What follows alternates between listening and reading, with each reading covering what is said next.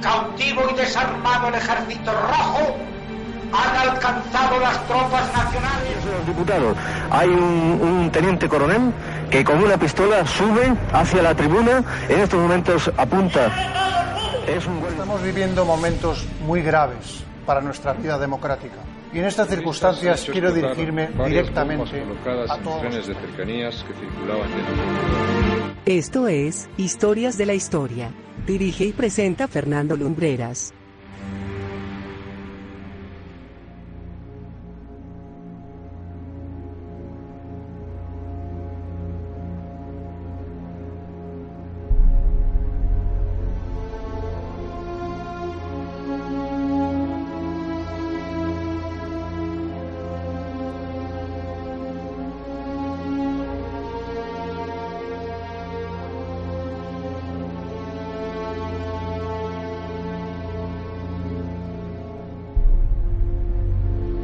Muy buenas noches amigos, bienvenidos una semana más a Historias de la Historia, llegando a vosotros desde Viva Radio y desde esas plataformas amigas a través de las cuales hacemos girar también los engranajes de nuestra máquina radiofónica del tiempo.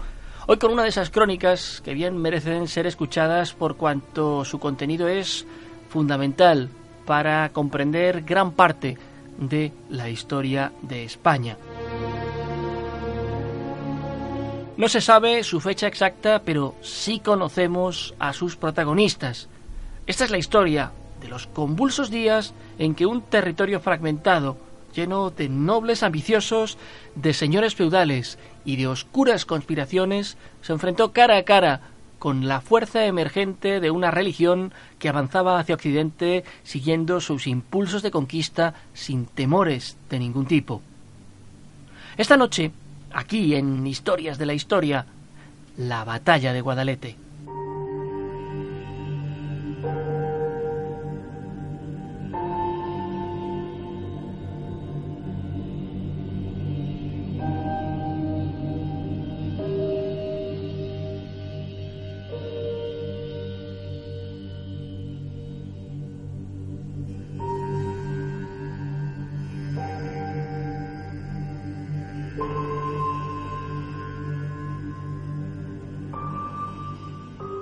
No podemos hablar de España como tal en el año 711 de nuestra era. La península ibérica se hallaba bajo la influencia visigoda luego de que el imperio romano se hubiese desmoronado por la acción de esas huestes venidas del extranjero y que se cernieron sobre las provincias con total libertad. Si la antigua Hispania era visigoda, más allá de los Pirineos se extendía el reino de los francos, 14 kilómetros al sur, en África, el poder de Damasco era indiscutible en el Magreb.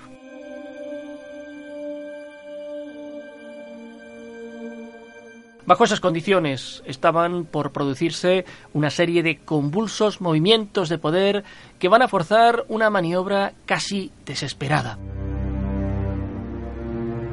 El rey Vitiza, visigodo, Venía gobernando en solitario en su extenso reino peninsular desde el 703, en que falleciese su padre, Égica.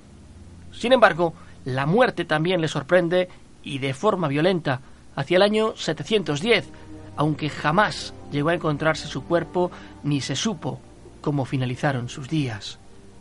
Lo que sí se sabe es que de todos aquellos que se sentían dignos de ostentar el poder, destacaba por encima de todos Rodrigo, Rodericus, como le nombraban las crónicas antiguas.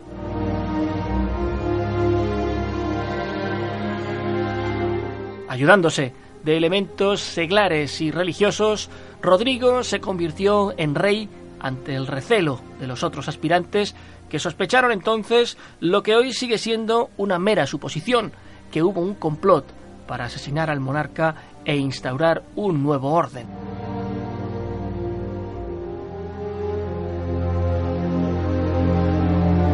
Hoy día no es difícil sugerir que se produjo un golpe de Estado y que este hecho trajo consigo un tiempo de inestabilidad y de fricciones entre los partidarios de la sucesión natural de Vitiza.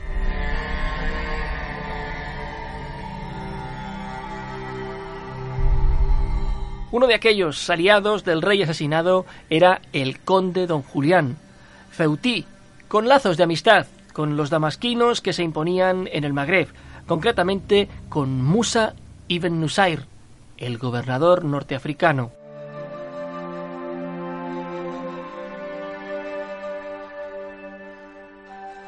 Musa delegaba todo su aparato militar en uno de los más importantes estrategas militares que tuvieron los omeyas, un hombre del desierto, curtido en la dureza de tiempos adversos, Tarik.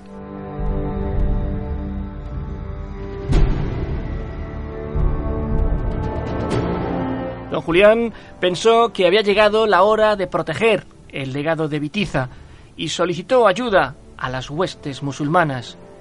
Obteniendo el sí de estas, las huestes árabes cruzaron el estrecho de Gibraltar desde Tánger y Ceuta en la noche del 27 al 28 de abril del año 711.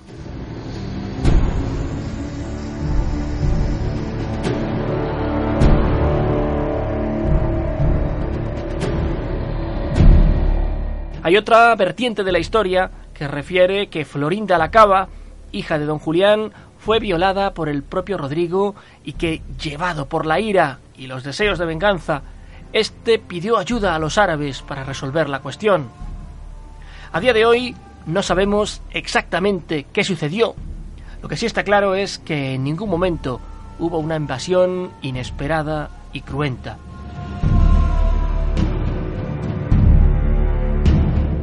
Hubo sangre, por supuesto, y su punto de sorpresa, pero recuerdo que cuando estudiaba en el colegio se nos explicó que la presencia musulmana en la península ibérica se debió a una invasión, y no fue exactamente así. Más bien todo lo contrario, se les llamó, se les invitó a venir, quién sabe si para restablecer un orden monárquico o como resultado del honor herido de una familia.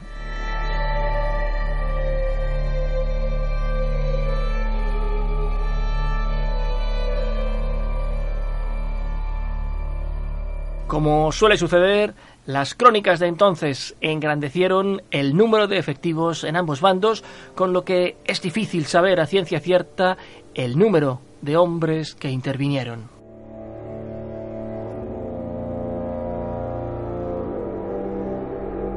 Sí sabemos que Rodrigo se encontraba en el norte de la península, combatiendo a los vascones en Pamplona y que había dejado en Cartella y Algeciras a su sobrino Sancho.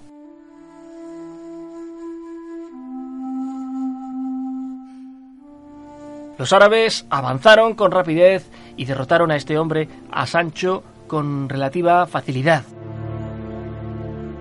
Dos o tres semanas después, la noticia de la caída de esos bastiones estratégicos llega a oídos del monarca, que se encontraba en una comprometida situación para poder organizar un ejército de cierta consistencia y correr al socorro de los territorios caídos.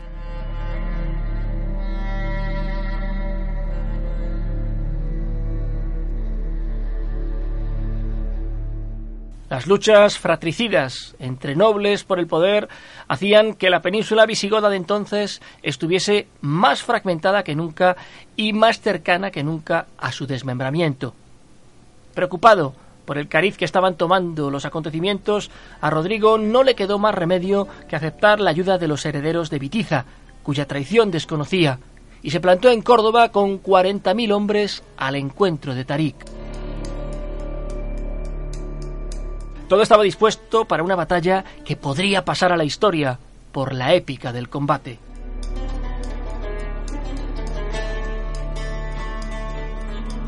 El otro punto en el que no se ponen de acuerdo los historiadores es el punto exacto en el que a nivel geográfico se disputó la batalla. Algunos han especulado que pudo haberse producido en los alrededores de Barbate, otros cerca de Medina Sidonia, lo cierto es que antes de la batalla en sí misma, del, enfrentamiento abierto, ambos bandos se tentaron en pequeñas y sangrientas escaramuzas cerca del río Guadalete.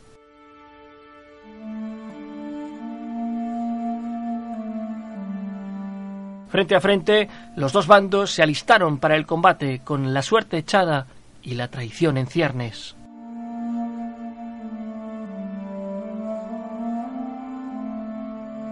Estalla el combate y a los pocos minutos las unidades viticianas que se habían colocado en los flancos del grueso visigodo se separan de éste y se unen al enemigo.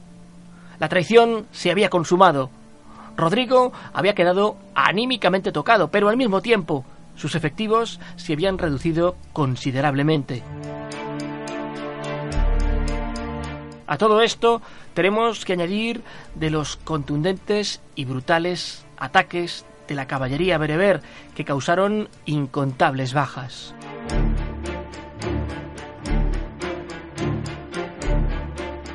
La confusión fue grande.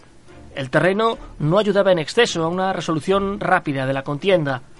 Bosques y pequeños cerros impedían una visión completa de todo el campo de batalla. Y en mitad de todo ese caos, de todo ese incierto panorama, el rey desaparece. No volvió a vérsele más, pero sí se encontró en una de las riberas del río a su caballo acribillado a flechazos.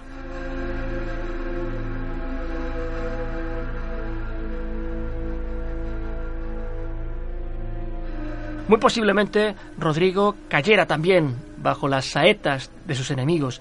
Eso nunca lo sabremos, pero su ejército, mermado y en manifiesta inferioridad, tuvo que firmar la rendición.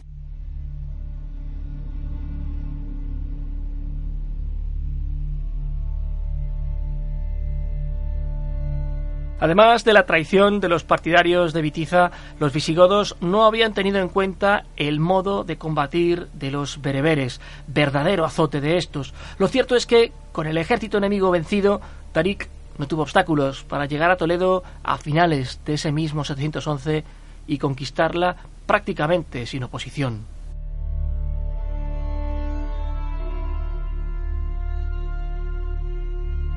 El fulminante avance del ejército musulmán vino motivado por el posterior desconcierto en las filas godas tras la aplastante derrota del ejército real y la muerte del monarca, aumentado por la rápida caída de la capital que evitó la elección de un nuevo rey y el establecimiento de una línea de resistencia. Lejos podían suponer los conjurados que su petición de ayuda para recuperar el trono a cambio de tributos les iba a costar tan caro y cuáles eran las verdaderas intenciones de conquista de los árabes.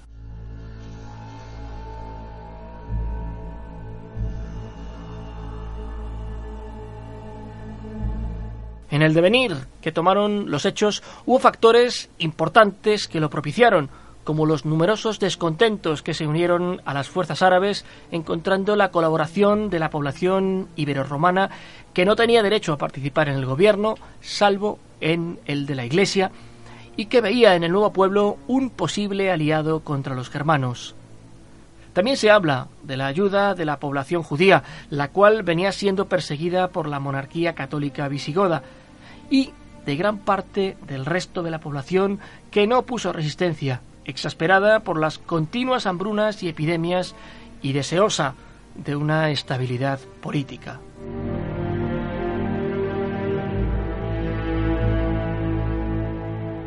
Musa, receloso de los éxitos de Tarik, decidió intervenir personalmente en el 712 al mando de un ejército de 18.000 hombres, en su mayoría árabes. Su objetivo era restablecer la legítima autoridad que sólo le competía a él en su calidad de gobernador de Ifriqiya Magreb. La expedición que tenía como meta Toledo arranca en Algeciras y continúa por Carmona, Sevilla y Mérida hasta que en la comarca toledana Tarik y Musa unen sus fuerzas y continúan la ocupación del Valle del Ebro, Asturias y Galicia sin encontrar apenas resistencia.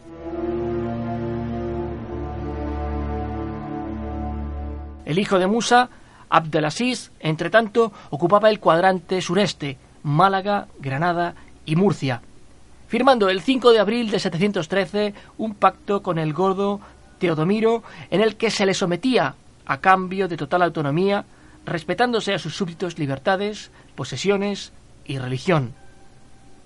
En menos de tres años desde Guadalete, casi la totalidad de la península está en poder del Islam y se intenta invadir el resto de Europa a través del reino franco-merovingio.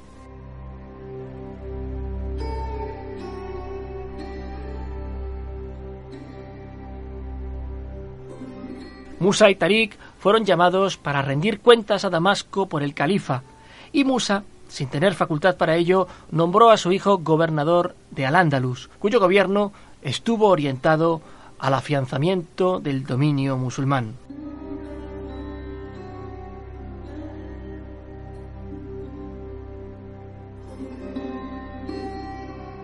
Se ha discutido por parte de algunos historiadores tanto la veracidad como la trascendencia de esta batalla, que bien podría no haber sido más que un enfrentamiento de pocos centenares de hombres.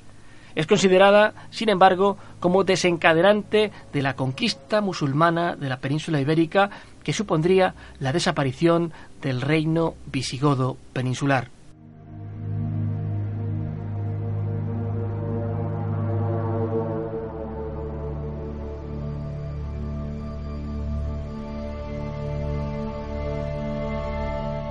Tradicionalmente se ha considerado que entre las huestes derrotadas que huían hacia el norte del campo de batalla y luego de la caída de Toledo se encontraría muy probablemente don Pelayo.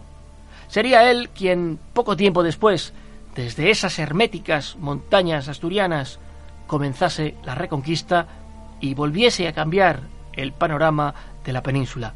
Pero eso, como suele decirse, es otra historia.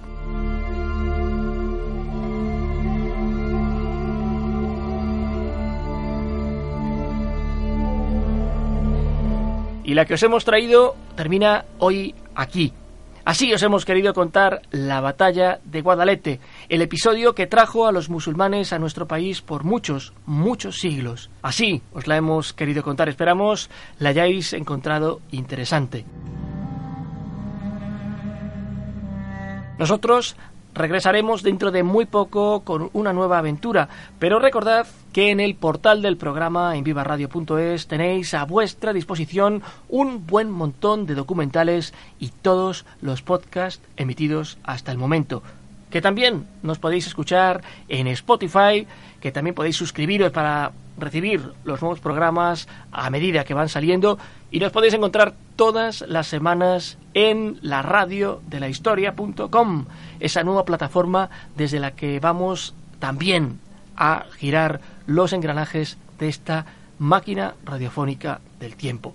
Muchísimas gracias por habernos acompañado y como siempre decimos, desde Madrid, desde la capital de España, hasta donde sea que os encontréis, muy buenas noches y buena suerte.